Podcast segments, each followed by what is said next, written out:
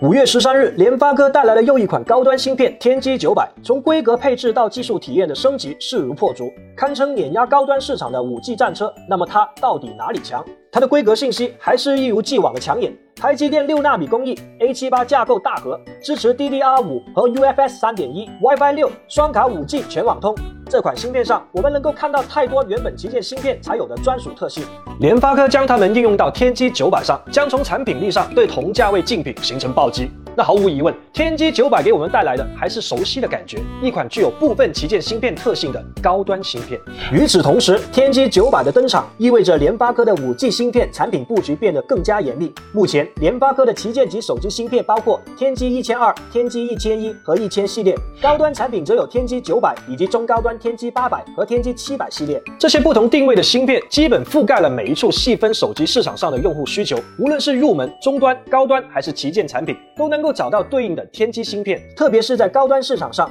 联发科以次旗舰级的天玑一千一和新品天玑九百夹击高端市场，而天玑一千二则持续向上探索旗舰市场。这样的产品布局和市场策略，将对五 G 市场形成碾压之势。称之为五 G 战车也就不足为奇了。回顾二零二零年，我们能够发现联发科的这套打法大获成功。以天玑八百、天玑七百系列来说，过去一年我们看到了无数采用这几款芯片的终端手机产品，包括 Redmi Note 九五 G、华为 nova 八 SE、Realme 八五 G 等，其中不少手机都在销量上大获成功，做成了爆款。在更为具体的市场数据上，根据调查机构 Counterpoint 的统计，二零二零年联发科拿下了手机芯片市场百分之三十二的份额，位列第一，力压高通等竞争对手。预计二零二一年联发科仍将保持领先的优势，甚至市场份额有望进一步增加到百分之三十七。我们再回到天玑九百这款芯片本身，首先传统性能上，天玑九百堆料十足。CPU 部分，它采用了两个主频二点四 G 赫兹的 ARM A 七八大核和六个主频二点零 G 赫兹的 A 五五高能效。核心，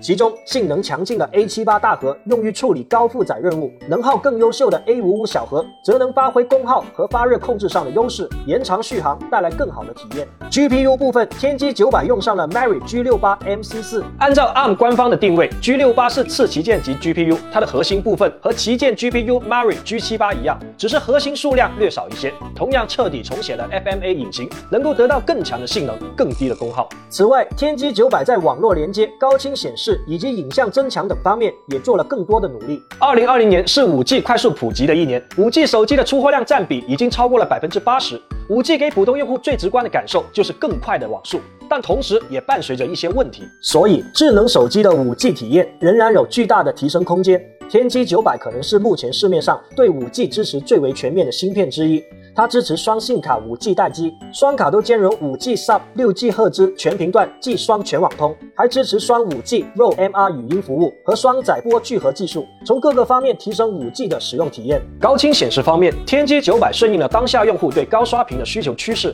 支持一百二十赫兹刷新率的屏幕。我们都知道，高刷屏能够带来更流畅的使用体验。二零二零年，九十赫兹屏幕在很多中高端产品上已经普及，但大家对高刷屏的要求不会止步于此。二零二一年会有更多的产品用上一百二十赫兹甚至更高刷新率的屏幕。天玑九百这项特性是符合应用趋势的。坦率说，影像领域曾经不是联发科芯片的强项，但这几年的进步极为明显。天玑九百配备了多核心 ISP，而且有独家的硬件级 4K HDR 视频录制引擎，还有 3D 降噪和多帧降噪技术。随着网络技术的快速发展，普通用户对手机动态影像拍摄的需求已经有超过静态拍照的趋势。天玑九百以及其他天玑芯片都把影像增强作为一个重点来发力，并且取得了丰硕的成果。而对应的终端机型也能够获得这项优势。回顾智能手机的发展历史，可以发现是和移动通讯技术息息相关的。三 G 催生出了智能手机市场和移动互联网，更快的四 G 则要移动互联网世界的内容更加丰富。而五 G 的魔力尚未完全展现，